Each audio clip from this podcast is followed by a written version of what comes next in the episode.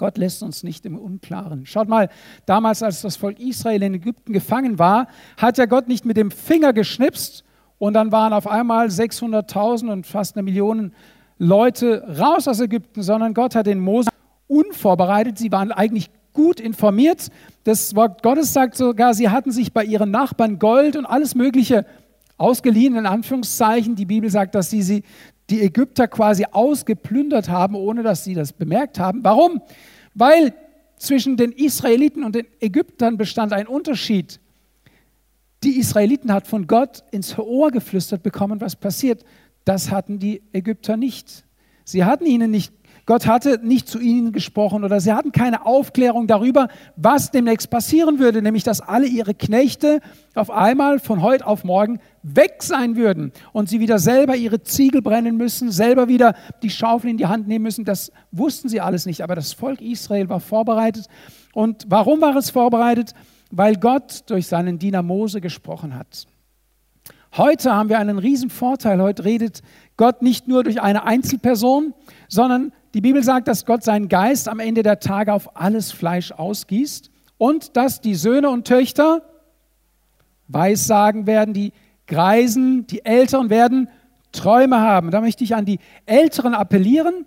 Es kann sein, dass du einen Traum hast und dann, da, da Antoine ist ein gutes Beispiel, wie er öfter kommt und sagt, ich hatte einen Traum und dann erzählt er der Gemeinde, was der Heilige Geist ihm gezeigt hat in diesem Traum.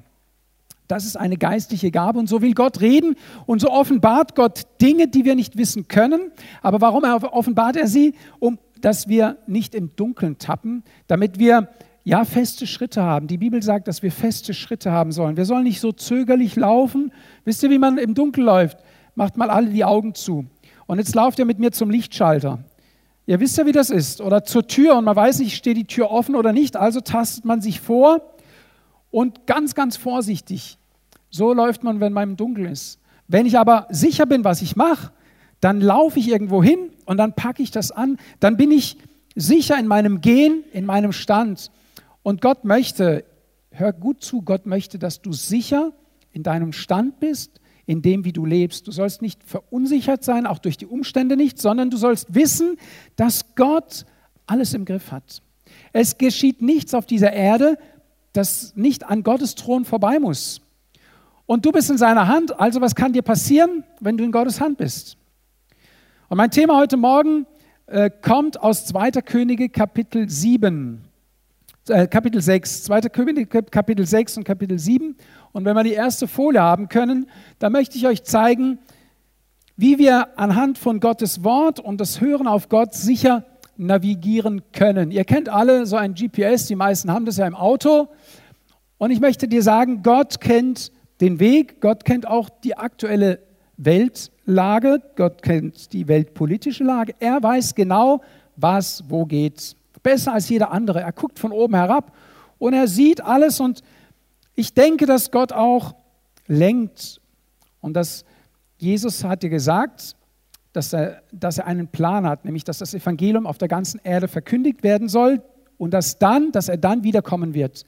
Und er sagt, dass ganz vieles passieren muss bis dahin. Also Gott hat einen Zeitplan, ich möchte mal fast sagen, ein, eine Route, einen Fahrplan und Gott kennt auch das Ziel. Und Gott kennt auch den Ausweg, wenn ich jetzt an unsere Krise denke. Gott kennt auch schon den Ausweg aus dieser Krise. Für Gott ist das gar kein Problem. Wir werden sehen, dass dass Gott aus einer Krise, wie wir sie erleben, von heute auf morgen eine Lösung schaffen kann. Ist für, für Gott überhaupt kein Problem. Gott kann, Gott kann machen, dass es morgen kein Corona mehr gibt. Versteht ihr, was ich meine?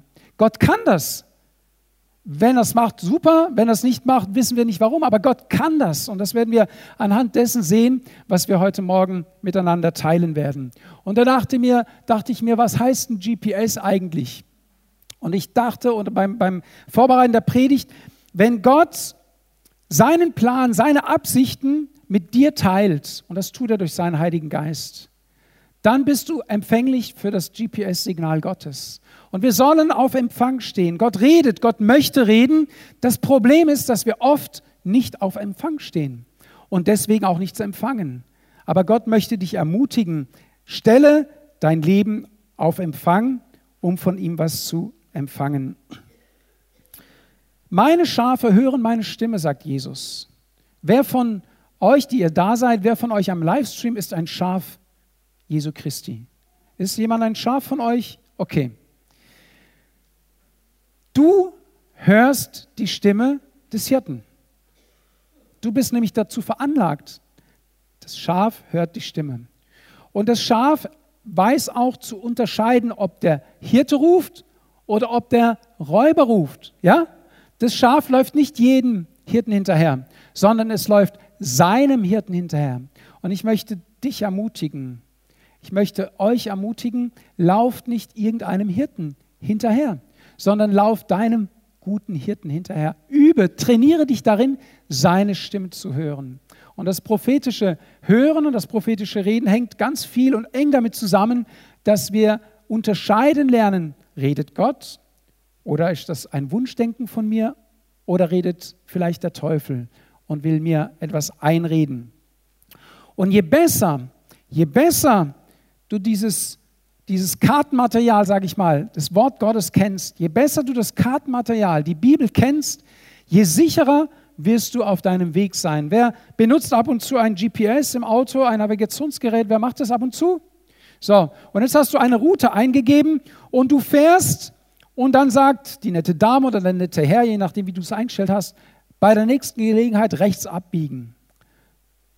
Aber du kennst die Gegend und sagst, lass die nur reden ich fahre die Route so, wie ich denke, wie es am besten ist. Und du fährst die Route und irgendwann bekehrt sich dein Navigationssystem. Warum? Weil es merkt, du bist nicht so gefahren, wie es dir vorgeschlagen wurde. Du bist den Weg gegangen, wie du ihn kennst. Und dann switcht das Navigationssystem weiter und springt weiter und leitet dich dann ab da weiter, wo du bist. Warum? Weil du dich auskennst. Und wisst ihr, es sind schon einige Autos im Wasser gelandet. Einige Autos sind schon in einer Baustelle versunken. Warum? Weil die Menschen sich an das Navigationsgerät gehalten haben und sich sonst überhaupt nicht auskannten. Ich bekam kurz vor Weihnachten einen Anruf, als ich in der Werkstatt noch arbeitete. Ich habe eine Panne, ich bin im Ausland. Sie müssen mir unbedingt sofort äh, den Notdienst schicken. Da sage ich, was haben Sie denn für eine Panne? Mein Navigationsgerät ist ausgefallen und ich weiß nicht, wo ich bin. Das muss man sich mal vorstellen. Ein schönes, schöne gehobene Mittelklasse-Auto, du fährst das, also ich möchte das schon ein bisschen ausschmücken. Du hast das Geld, dir ein 50 oder 60.000 Euro teures Auto zu kaufen. Du fährst über die Grenze und bist auf einmal verloren. Ist das nicht irgendwie der Hammer? Ich dachte, und naja, wie das so ist, äh, im Premium-Segment muss man ja höflich bleiben. Der erste Gedanke, der mir kam, war, fahr doch an die nächste Tankstelle und kauf dir eine Karte. Du glaubst doch nicht, dass ein heiliger Abend einer ausrückt, nur weil dein Navigationsgerät kaputt ist. Aber da sehen wir, wie, wie hilflos wir manchmal sind. Und es sollte dir als Christ nicht so gehen. Wenn mal, wisst ihr, es kann passieren, und wir haben ja eine Woche Gebet hinter uns mit den verfolgten Christen. Es kann passieren, dass das Signal mal schwach ist. Dass du da, wo du bist, den, zumindest den Eindruck hast, du hast keinen Empfang. Geschwister von uns, die abgeschnitten sind in Gefängnissen, die gefoltert werden, die, die in ihrem Kopf gar nicht mehr an, an Jesus denken können oder die so leiden, die so Schmerzen haben, die in, in Löcher gesteckt werden, nur weil sie an Jesus glauben, da kannst du schon manchmal das Gefühl haben, jetzt ist die Verbindung abgebrochen. Oder in deinem Alltag hast du Probleme am Arbeitsplatz, du machst dir Sorgen, du, du kommst in Not und irgendwie spürst du keine Verbindung mehr nach oben. Wie gut, wenn du dann noch das Kartenmaterial hast, das hast du in deiner Hand. Wie gut, wenn du Gottes Wort kennst und wenn du dich eben nicht entmutigen lässt. Ich äh, lerne gerade Psalmen auswendig. Ich habe das schon mal begonnen vor über einem Jahr und da habe ich einen ziemlich langen Psalm auswendig gelernt. Das hat auch funktioniert, aber das hat mich ein bisschen frustriert, weil ich, es ist schon anstrengend und man muss diszipliniert sein und dranbleiben. Und jetzt habe ich kürzere Psalme gewählt. Und es baut mich richtig auf, weil die kann ich relativ schnell auswendig und dann kann ich die auch tagsüber vor mir her sagen und dann bleibt es besser in mir drin. An einer Stelle sagt das Wort Gottes, wir sollen das essen. So richtig mal so reinbeißen. Beiß mal in deine Bibel rein, so symbolisch, ja. Das Wort Gottes essen, damit es Teil von dir wird. Wenn es Teil von dir geworden ist, kann dich jemand ins Gefängnis sperren. Es ist in dir drin. Es lebt in dir. Und was ist das Wort Gottes anderes als Jesus Christus selbst? Jesus sagt, ich bin das Brot des Lebens. Ich bin das Wort Gottes, das vom Himmel herabgekommen ist, das Fleisch gewordene Wort Gottes. Wenn wir nachher an den Tisch des Herrn gehen, dann verinnerliche dir, dass du Jesus Christus in dich aufnimmst und dass er Teil von dir ist und von dir sein will. Und du bist nicht alleine. Wir sind in dieser Notsituation, die wir gerade erleben, nicht alleine. Gott ist mit uns und das ist unsere Hoffnung. Gott ist mit uns. Lass, lass, uns das mal zusammen sagen. Gott ist mit uns. Sag mal, Gott ist mit uns. Gott ist mit uns. Und wisst ihr, was im Römer steht, im achten Kapitel? Ich meine Vers 31. Wer kann dann gegen uns sein? Also nochmal, Gott ist mit uns. Wer kann gegen uns sein? Siehst du schon, hast du ein Wort Gottes auswendig gelernt heute Morgen. Präge es dir ein, lass es in dich hineinkommen. Ich möchte einen Vers lesen aus dem Jakobusbrief, der uns regelrecht dazu auffordert, Gott um Weisheit zu bitten.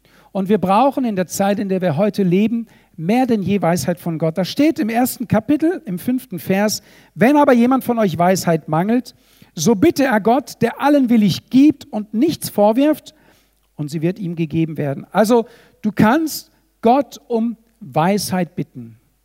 Weisheit für die Zeit, in der wir leben. Du kannst Gott Weisheit bitten für deine Familie. Wie soll ich mit meiner Familie, wie soll ich mit meinen Kindern umgehen? Du kannst Weisheit bitten um Erziehung. Du kannst Weisheit bitten in deinem Beruf. Du kannst Gott um Weisheit bitten in deinem Geschäft. Sagen, Gott, wie soll ich die nächsten Wochen und Monate mein Geschäft führen? Was meinst du dazu? Gib mir mal einen Tipp. Und ich, ich möchte euch Mut machen. Gott wird sprechen. Er wird zu euch sprechen und wird euch sagen, mach das so, mach das so und mach das so. Vertrau ihm, er wird zu dir sprechen.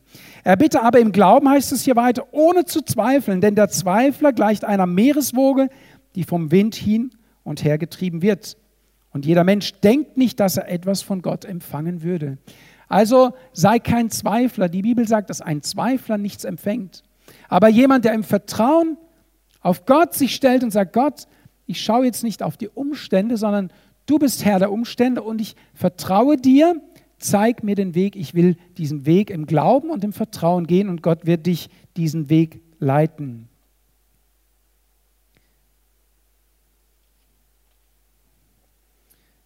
Gott sagt, dass er die Person nicht ansieht, wenn wir bitten. Das heißt, Gott gibt dir unabhängig von deinem Leistungsgrad, unabhängig von deiner Glaubensstärke, unabhängig von deiner sonstigen Qualifikation, Gott gibt dir einfach, wenn du ihn bittest.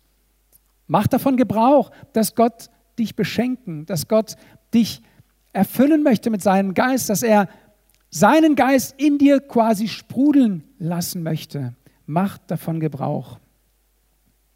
Stell dich auf Gottes Seite und wisst ihr, es, es ist eine Entscheidung. Wir werden sehen in dem Text, in dem wir lesen, es gibt eine Entscheidung, dem Wort Gottes zu glauben, dem Reden des Geistes Gottes zu glauben und zu vertrauen. Und es gibt aber auch Menschen, die sich entscheiden, es nicht zu glauben. Und denen geht es gar nicht gut. Der Heilige Geist redet, die Bibel sagt, und sie widerstehen dem Heiligen Geist und es geht ihnen gar nicht gut dabei. Ich lade dich ein heute Morgen, entscheide dich, dem Reden des Heiligen Geistes dein Ohr zu leihen. Zweifle nicht.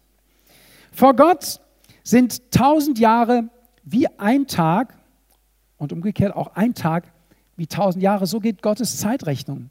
Wir denken in Tage, Monate, Wochen, Jahre. Und wenn man in ein gewisses Alter kommt, kann man auch kalkulieren und sagen, okay, die meiste Strecke habe ich hinter mir, das wissen wir dann. Also ist die Strecke, die vor mir liegt, mit großer Wahrscheinlichkeit kürzer. Aber bei Gott ist, sind tausend Jahre wie ein Tag. Wie soll das gehen? Und ein Tag wie tausend Jahre. Das heißt, wir, haben, wir erleben jetzt zum Beispiel ein halbes Jahr Pandemie und finden das furchtbar und ewig lang. Wisst ihr, wenn uns es nicht gut geht, dann kommt uns das ewig lang vor. Arbeiten gehen kommt uns ewig lang vor. Dann kommen drei Wochen Urlaub und die kommen uns wahnsinnig kurz vor, obwohl jeder Tag 24 Stunden hat. Für Gott ist die Zeitspanne, die wir gerade durchmachen, ein, wie ein Augenblick. Ist in, in seinen Augen wie, wie nichts. Das müssen wir uns mal vorstellen. Und wir sind in dieser Hand dieses mächtigen Gottes, bei dem ein Tag ist wie tausend Jahre und tausend Jahre wie ein Tag. So macht dir keine Sorgen über den Verlauf der Pandemie, macht dir auch keine Sorge über die Dauer der Pandemie. Wenn du in Gottes Hand bist, kann dir nichts passieren. Amen. Wir sind in Gottes Hand und wir sind unter seinem Schutz und Segen und er behütet seine Kinder. Gott kann das und er tut es auch und er setzt sich auch für sie ein. Ich werde uns ein bisschen erzählen und nur ein paar Abschnitte lesen aus 2. Könige Kapitel 6 und 7. Es geht um die Situation von der Stadt Samaria um 850 vor Christus. Und äh, damals hat man auch Kriegsstrategie geführt. Und hier war es ganz einfach. Man hat gedacht, man braucht die Stadt nicht bekämpfen. Die Leute haben sich in ihrer Stadt eingeschlossen wir hungern sie einfach aus. Wir warten einfach vor der Stadt und dann wird das Volk in der Stadt sowieso von alleine sterben, verhungern und dann können wir die Stadt einnehmen. Also eine, eigentlich eine kluge Kriegsstrategie. Du musst keine Waffen einsetzen, du musst einfach dich vor die Stadt setzen, sie belagern, morgens, mittags und abends essen, jeden Tag sagen, die werden immer schwächer. Nachdem sie schwach sind, werden sie krank.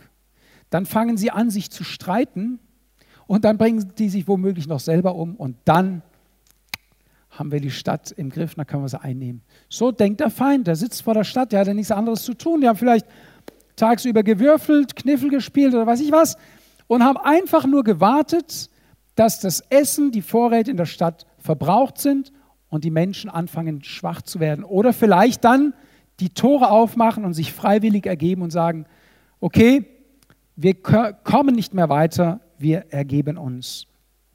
Und dann ist Folgendes passiert. Der König ging auf der Stadtmauer herum und hat sich wahrscheinlich auch ein Bild gemacht, einmal von dem, was passiert vor der Stadt, wo ist das Heer der Aramäer gelagert, die uns ja überfallen wollen, und auch ein Blick in die Stadt, was passiert mit meinem Volk, mit den Menschen, die ich regiere. Und er lief so und da schrie eine Frau zu ihm, Hilf, mein Herr und König. Herr aber sagte, Hilft dir der Herr nicht? Woher sollte ich dir helfen? Den Satz kennen wir ein bisschen aus unserem Fachjargon. Da heißt es, äh, Hilf dir selbst, dann hilft dir Gott. Ja, so. Ich denke, dass dieser Spruch daher kommt. Und hier sagt er, wenn nicht der Herr dir hilft, woher sollte dir Hilfe kommen? Etwa von der Tenne oder von der Kelterkufe? Also die Vorräte waren verbraucht und der König sagte zu ihr, was hast du? Warum schreist du mich an? Was ist denn eigentlich dein Problem? Und sie sagte, diese Frau da, die zu mir gesagt hat, gib mir deinen Sohn her, dass wir ihn heute essen. Meinen Sohn wollen wir dann morgen essen. Diese Frau, die hat mit mir also meinen Sohn gekocht, hat ihn gegessen und hat gesagt, und morgen essen wir deinen. So kochten wir meinen Sohn und aßen ihn. Als ich aber am anderen Tag zu ihr sagte, gib jetzt deinen Sohn her, dass wir ihn essen, da hatte sie ihren Sohn versteckt. Eine belagerte Stadt, in der der Kannibalismus ausgebrochen ist. Die Menschen haben angefangen, Menschen zu essen. Weißt du, da musst du schon ein ziemliches Hungersgefühl erreicht haben, um dein eigenes Kind zu kochen. Wir können uns das gar nicht vorstellen. Wir kennen den, das Gefühl von Hunger nicht und ich habe einige ältere Menschen kennengelernt, unter anderem meine Großeltern, aber auch sie hatten das Glück, im Krieg nicht wirklich hungern zu müssen. Es gibt aber so alte Kriegsveteranen, wenn die von Hunger sprechen, die in Gefangenschaft waren oder an der Front waren, die bestätigten einem, dass wir nicht wissen, was Hunger wirklich bedeutet. Wir sind Gott dankbar, dass wir es nicht wissen. Hunger ist, muss etwas Furchtbares sein, etwas schier Unerträgliches und man ist bereit, das schier, schier Unmögliches zu tun, wenn man hungert.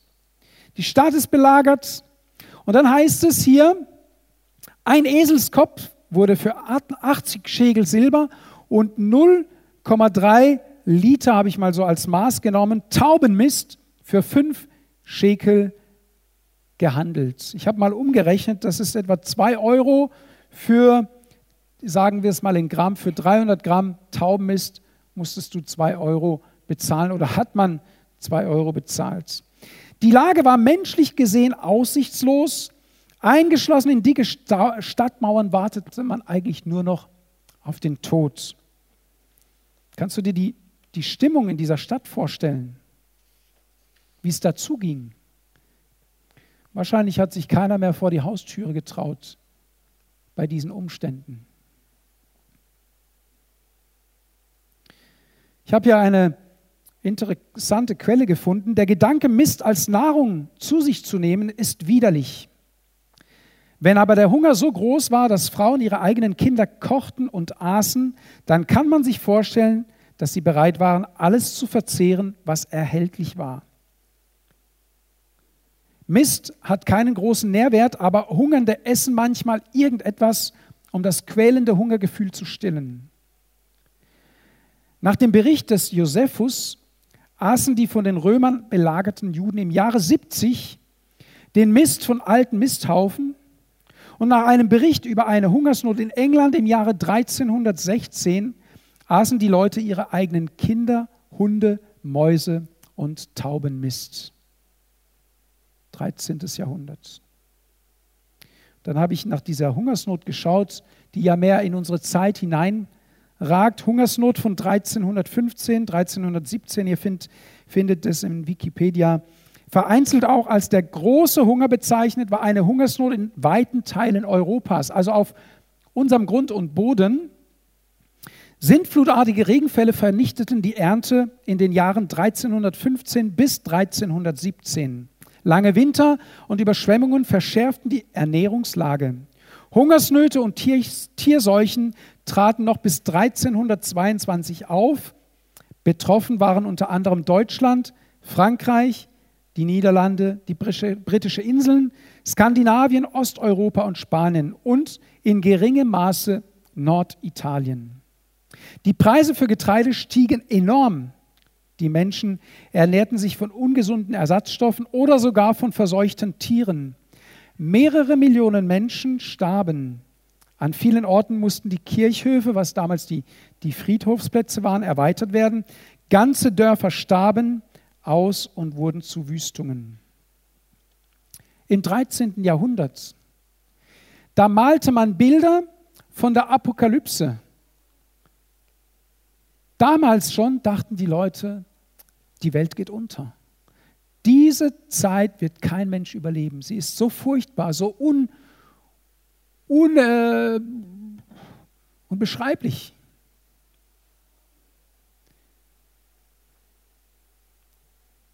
Und während ich so darüber nachdachte, dachte ich an einen Menschen. Am 10. November 1483, also 166 Jahre nach dieser, würde man sagen, Jahrhundert-Hungersnot, wurde mitten in Europa ein Kind zur Welt gebracht. Wer weiß es? Martin Luther wurde geboren. Er sorgte durch sein Lebenswerk für eine weltweite Reformation der katholischen Kirche und sie mündete in die Spaltung ja der Kirche, in die evangelische, in der katholische Kirche, in den Protestantismus. Also man könnte sagen, die evangelische Kirche entstand aus einer Protestbewegung, deswegen auch Protestantismus, weil man sich, weil man protestiert hat gegen das, wie die Kirche vorgegangen ist und weil man erkannt hat durch Gottes Wort, dass das nicht ist, was Gott durch sein Wort in Auftrag gegeben hat. Das heißt, was will ich damit sagen? Der Plan Gottes für diese Welt, der Zeitpunkt Gottes, auch wann Jesus wiederkommt, den wissen wir nicht. Und es gibt immer wieder Zeiten der Not, des Elends und wir müssen wachsam sein. Wir müssen zuhören, Gott zuhören, seinem Heiligen Geist zuhören, damit wir wissen, in welcher Zeit befinden wir uns heute. Auch heute können wir uns fragen, wann kommt Jesus wieder? Und wir wissen durch prophetisches Reden auch, durch Impulse, Eindrücke in den letzten 10, 20, 30 Jahren, dass immer wieder das Wort kommt, dass Jesus sagt, ich komme bald. Gott hat das in unserer Generation schon so oft gesagt. Und da müssen wir unsere Ohren spitzen und sagen, wenn Jesus sagt, ich komme bald, und wenn die Zeichen, in denen wir leben, die wir erleben, was alles passiert, dann müssen wir wachsam sein und uns vorbereiten. Vorbereiten heißt, vorbereitet sein, wenn Jesus wiederkommt und andere Menschen helfen, in das Reich Gottes hineinzukommen, weil Gott möchte, dass alle Menschen gerettet werden und zur Erkenntnis der Wahrheit kommen. So, wenn wir wissen, dass Jesus bald wiederkommt, dann sollten wir mit Hochdruck daran arbeiten, das Evangelium zu verbreiten, Jesus groß zu machen. Gott hat einen wunderbaren Plan. Das habe ich als Nachricht für dich. Und weißt du was? In diesem Plan kommst du darin vor. Ist das nicht cool? Gott hat einen Plan, er hat dich gerettet und jetzt gehörst du mit, ich sage mal, zu seinem Volk, zu seiner Armee, zu seinem Regiment. Du bist Teil seines Planes und er möchte mit dir und durch dich in dieser, auf dieser Erde etwas bewegen. Und ich möchte uns ermutigen, uns von Gott gebrauchen zu lassen.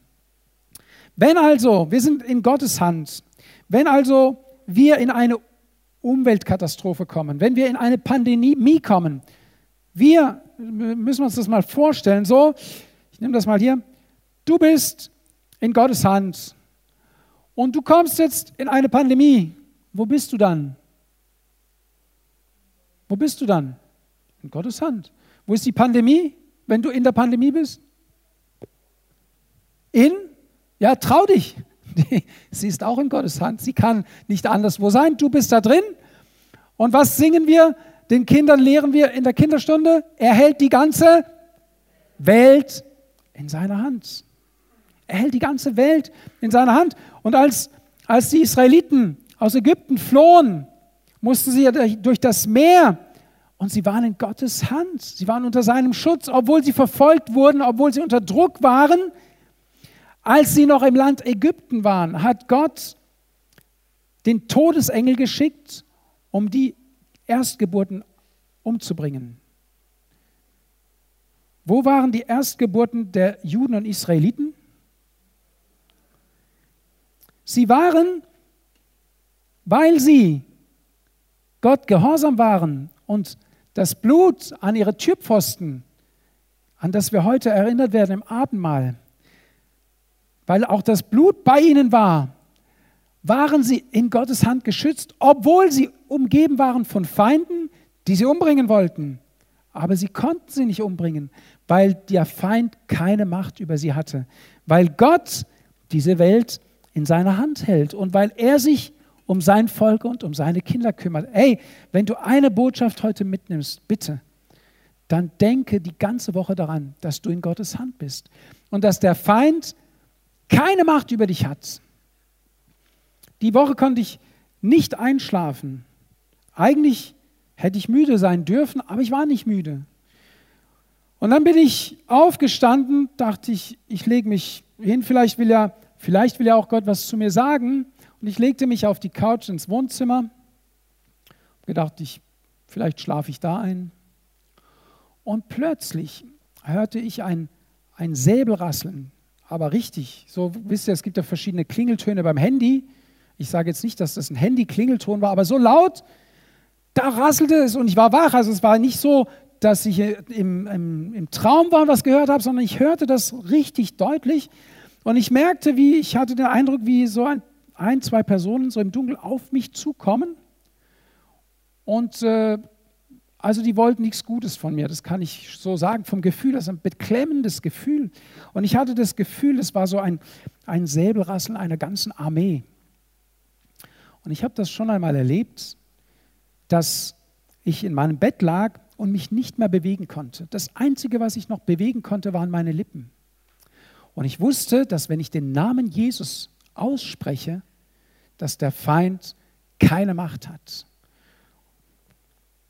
Und schon damals habe ich, als ich mich nicht mehr bewegen konnte, im Liegen einfach den Namen Jesus ausgesprochen. Jesus, Jesus. Und da war auch so eine, eine bedrückende und beängstigende Macht. Und weg war es. Und ich lag da auf meiner Couch diese Woche und äh, ich habe den Angriff, diesmal war ich noch nicht, waren sie noch nicht an mich herangekommen. Sie hatten mich noch nicht, oder der Feind konnte mich noch nicht halten. Ich habe ihn kommen hören und kommen sehen. Ich habe einfach den Namen Jesus. Habe gedacht, Teufel, hast du es noch nicht gelernt? Ich stehe unter Gottes Schutz. Und ich war mir dessen so sicher und habe einfach den Namen Jesus ausgesprochen. Jesus. Und dann, dann das Gerassel aufgehört, es war alles weg. Und ich habe nachher geschlafen. Nein, ich bin da nicht ins Bett. Es war dann weg. Dann dachte ich, der Teufel versucht, meinen Haushalt, meine Familie anzugreifen. Ich muss jetzt ins Schlafzimmer gehen, nicht, dass ihm der Gedanke kommt, er könnte jetzt meine Frau ärgern. Und dann habe ich mich wieder hingelegt. Du hast Macht und Autorität von Gott bekommen und diese Macht und Autorität ist real. Die Macht und Autorität des Teufels ist auch real, aber er hat keine Macht über dich.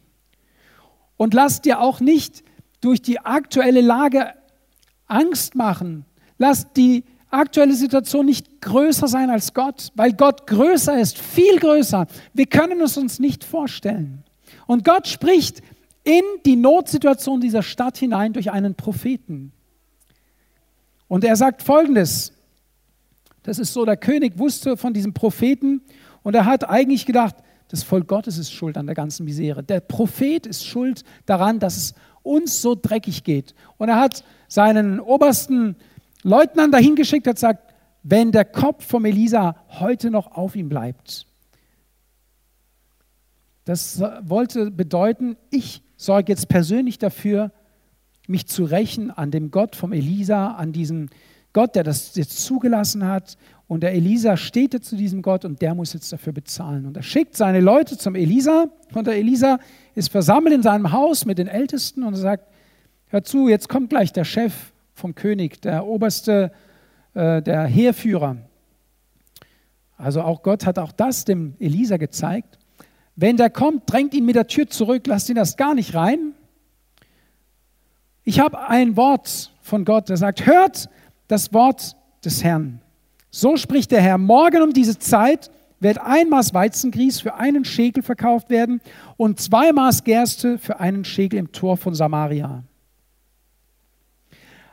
Der Prophet sagt voraus, dass morgen das Blatt sich gewendet haben wird.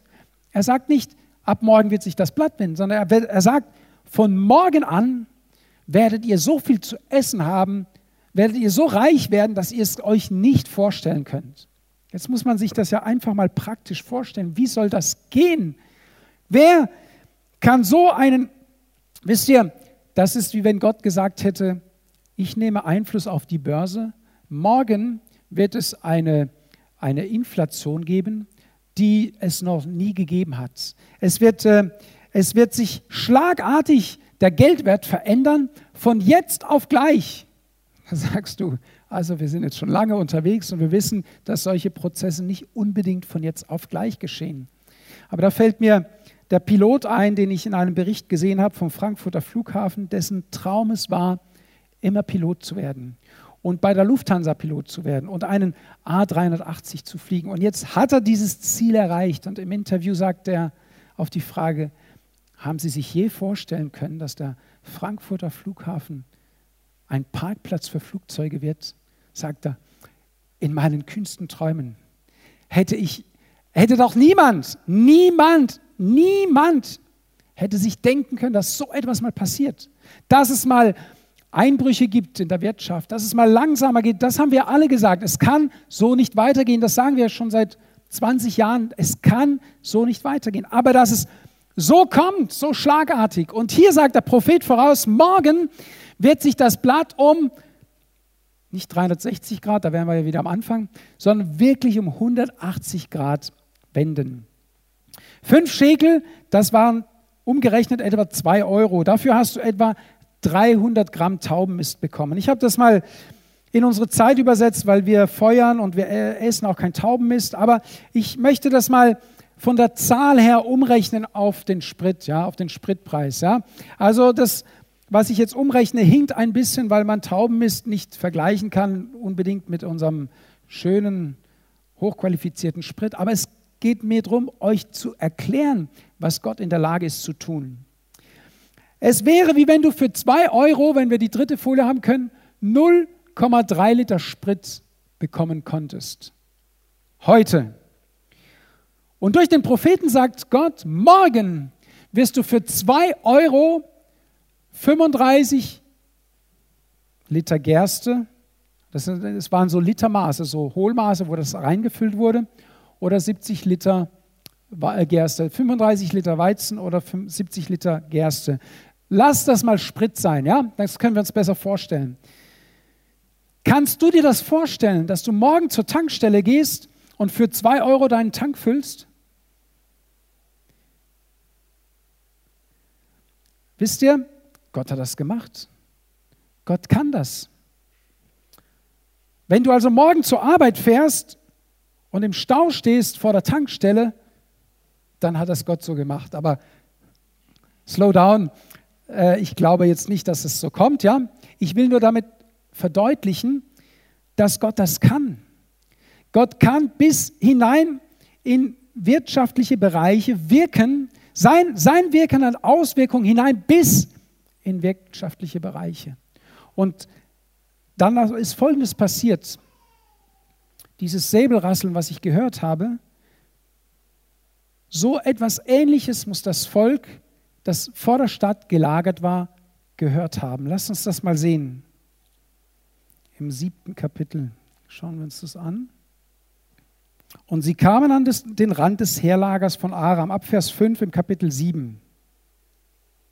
Und siehe, da war kein Mensch. Denn der Herr hatte das Heerlager Arams ein Getöse von Wagen und ein Getöse von Pferden hören lassen, das Getöse einer großen Heeresmacht. Da hatten sie einer zum anderen gesagt, siehe, der König von Israel hat die Könige der Hethiter und die Könige von Ägypten gegen uns angeworben, dass sie über uns kommen sollen. So hatten sie sich aufgemacht und waren in der Abenddämmerung geflohen. Sie hatten ihre Zelte und ihre Pferde und ihre Esel zurückgelassen. Ich meine, da musste ich schon schmunzeln.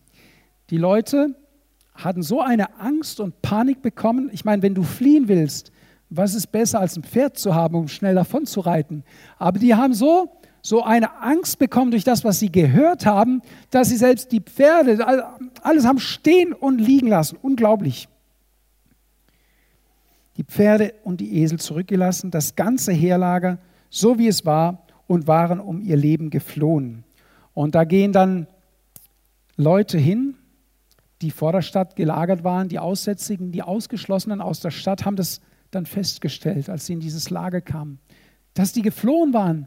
Das heißt, und das soll uns auch ein Bild dafür sein, manchmal bleiben wir in einer Angst, die völlig unberechtigt ist, weil Gott schon eine Rettung geschaffen hat. Gott hat schon einen Sieg geschaffen. Wir müssen ihn nur annehmen und auch proklamieren. Das heißt, die Ist-Situation ist diese, das Volk ist noch in der Stadt, die Aramäer sind schon geflohen. Ich habe mir das angeschaut auf der Landkarte, die sind, waren Kilometerstreifen bis zum Jordan geflohen und haben ihr Zeug liegen lassen. 30 Kilometer, das ist wie wenn du von hier bis nach La gehst, sogar hinter La, und lässt deine, deine Klamotten, deine Werkzeuge und lässt alles liegen. Alles lag da und keine Menschenseele. Und das ganze Proviant, das, das diese Armee hatte, lag ja da. Und der ganze Reichtum lag da. Silber und Gold lag da. Die Aussätzigen gehen dahin. Und da heißt es, als nun jene Aussätzige an den Rand des Heerlagers kamen, gingen sie in eines der Zelte und aßen und tranken. Also die haben als erstes, die Ausgestoßenen haben als erstes von diesem Sieg profitiert. Auch interessant. Und sie nahmen Silber und Gold und Kleider von dort mit und gingen hin und versteckten es. Dann kehrten sie zurück und gingen in ein anderes Zelt und sie nahmen auch von dort etwas mit und versteckten es. Hey, da war Silber, da war Gold, da waren Reichtümer, da war Essen, da war Trinken, während in der Stadt noch nichts war. Aber dann hat ihr Gewissen angeschlagen. Sagten sie einer zum anderen, wir tun nicht recht, dieser Tag ist ein Tag guter Botschaft. Heute ist ein Tag guter Botschaft für dich. Gott hat einen Sieg für dich vorbereitet. Gott hat, hat eine, ein gutes Leben für dich vorbereitet, in dem du leben sollst. Mit ihm, auch wenn es Schwierigkeiten und Nöte gibt, ist Gott Herr der Lage. Hör das gut zu. Wir tun nicht recht, dieser Tag ist ein Tag guter Botschaft. Schweigen wir und warten bis zum Morgen, bis der Morgen hell wird, so wird uns Schuld treffen. Und nun kommt und lasst uns hineingehen in das Haus des Königs und berichten. Und sie gehen zur Stadt und sie durften ja als Aussätzige nicht in die Stadt. Sie sagen der Torwache, ey, geh rein zum König und sag, es ist keine Gefahr mehr da. Das Heerlager der Aramäer ist weg, die Leute sind weg und alles, alles liegt rum. Kommt und holt euch das Zeug und esst und trinkt. Die ganze Stadt hat den Segen Gottes erlebt, bis auf eine Person. Und wisst ihr, wer das war? Der Zweifler. Der Zweifler hat nichts davon bekommen. Schaut mal, der Prophet sagt, hört das Wort des Herrn, so spricht der Herr, morgen um diese Zeit wird ein Maß Weizengrieß für einen Schäkel verkauft werden und zwei Maß Gerste für einen Schäkel im Tor von Samaria. Da antwortete der Anführer, auf dessen Arm sich der König stützte, dem Mann Gottes und sagte, siehe, wenn der Herr Fenster am Himmel machte, könnte wohl so etwas geschehen? Und dann antwortete ihm der Prophet darauf, er aber sagte, siehe, du wirst es mit deinen eigenen Augen sehen, doch du wirst nichts davon essen. Also Gott spricht, wer Gott um Weisheit bittet, dem gibt Gott gerne. Und er soll nicht zweifeln wie ein Mensch, der von einer Woge hin und her gerissen wird, Du sollst nicht zweifeln, sondern du sollst dem Wort Gottes glauben. Du sollst dem Geist Gottes nicht widerstehen, sondern du sollst das Wirken des Geistes Gottes annehmen. Wenn du es nicht annimmst, schadest du dir selbst. Und hier spricht quasi der Elisa über diesen Mann Gericht und sagt, weil du das Wort Gottes verspottet hast, weil du denkst, dass du es besser weißt, wirst du es zwar sehen, aber selber nicht daran teilhaben und nicht davon profitieren. Vers 16, da ging das Volk hinaus, plünderte das Heerlager Arams. Da wurde ein Maß Weizengrieß für einen Schekel und zwei Maß Gerste für einen Schekel verkauft nach dem Wort des Herrn. Am nächsten Tag hat sich Gottes Zusage, Gottes Wort erfüllt. Eine Situation, die ausweglos war, war auf einmal, hat wieder Perspektive gehabt. Blühende Landschaften waren wieder möglich. Es war wieder Getreide da. Man konnte wieder anbauen, pflanzen und dann auch im nächsten Jahr wieder ernten. Und man hatte genug, um zu essen. Der König aber, der König hatte aber den Offizier, auf dessen Arm er sich stützte, auf, zur Aufsicht für das Tor gestellt. Und das Volk trat ihn im Tor nieder, so dass er starb. Gerade so wie der Mann Gottes geredet hatte, der, als der König zu ihm herabkam, es vorausgesagt hatte. Es war geschehen, was der Mann Gottes zum König geredet hatte. Zweimal Gerste werden morgen um diese Zeit für einen Schäkel verkauft werden und ein Maß Weizenbrot, Grieß ebenso für einen Schäkel im Tor von Samaria. Da hatte der Offizier dem Mann Gottes geantwortet und gesagt, siehe, wenn der Herr auch Fenster am Himmel machte, könnte wohl so etwas geschehen? Er aber sagte sie, du wirst es mit deinen eigenen Augen sehen, doch du wirst nichts davon essen. So geschah es ihm nun, dass das Volk ihn trat im Tor, niedertrat, so dass er starb. Gottes Wort erfüllt sich punktgenau. Was Gott verheißen hat, das tut er bestimmt. Wenn Gott dir eine Zusage für dein Leben gegeben hat, wenn Gott dir Zuspruch gegeben hat, dann achte nicht auf die Umstände, sondern nimm dieses Wort Gottes und proklamiere es. Proklamiere dieses Wort Gottes, bis es in Erscheinung tritt. Halt daran fest, halt es Gott vor, sag Gott, du hast es gesagt und ich stütze mich auf dein Wort. Ich höre auf dein Wort, ich vertraue auf dein Wort. Wir sehen also, dass Gott Möglichkeiten hat, die über das hinausgehen, was wir uns vorstellen können. Hört das Wort des Herrn. Schalte dein GPS ein. Bereite dich darauf vor, seine Signale, seine Koordinaten für die Route zu empfangen, damit du nicht im Dunkeln tappst. Jesus sagt, wer mir nachfolgt, der wird nicht wandeln in der Finsternis, sondern er wird das Licht des Lebens haben.